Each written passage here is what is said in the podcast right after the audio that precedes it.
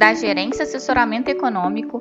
Esse é o seu Bebê Conexão Mercado, que traz para você as principais notícias e nossas análises do Brasil e do mundo.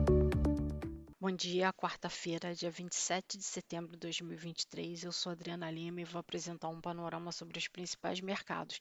No exterior, o afastamento do risco de shutdown nos Estados Unidos e perspectiva de novos estímulos chineses devem direcionar os ativos. Nos Estados Unidos, o presidente da Câmara, o republicano Kevin McCarthy, destacou que vai mover uma resolução de continuidade para manter o governo aberto e que levará para debate no Congresso. No Senado, os líderes já chegaram a um acordo para continuar financiando o governo. A solução temporária, que ainda depende de um acordo com os republicanos da Câmara, manteria o governo financiado até meados de novembro e forneceria bilhões de dólares para apoiar a Ucrânia na guerra, além de fornecer ajuda humanitária em situações de catástrofe em parte dos Estados Unidos devastadas por incêndios florestais e inundações. Ontem, a dirigente do Fed, Michelle Bauman, votante Hawks, disse sem fornecer indícios a respeito do futuro da trajetória da taxa de juros que o aumento da pressão sobre os custos de aluguéis, com a inflação ultrapassando o crescimento dos salários, ressaltam a importância das ações do Fed para tentar amenizar as pressões sobre os preços. Na zona do euro, o mercado de crédito continua mostrando sinais de desaceleração em meio à transmissão da política monetária contracionista. Em agosto, os empréstimos bancários recuaram 0,4% na comparação mensal, enquanto o endividamento endividamento das famílias avançou 0,1%. Na Alemanha, a prévia da confiança do consumidor apurado pela GfK para outubro caiu de menos 25,6 pontos para menos 26,5 pontos, vindo abaixo das expectativas dos analistas. Na China,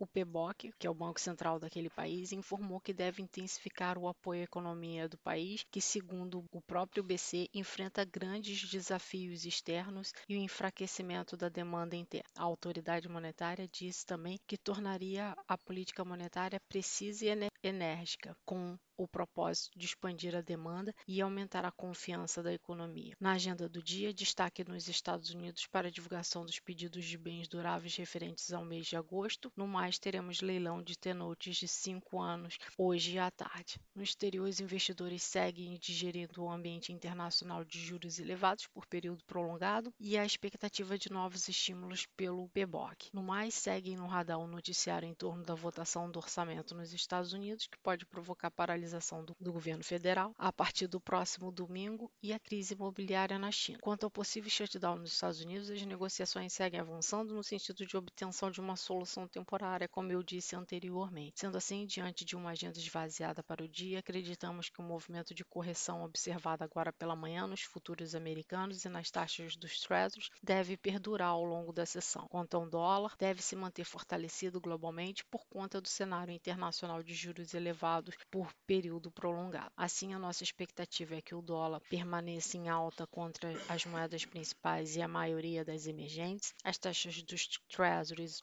opera em queda no dia e bolsas e commodities em alta.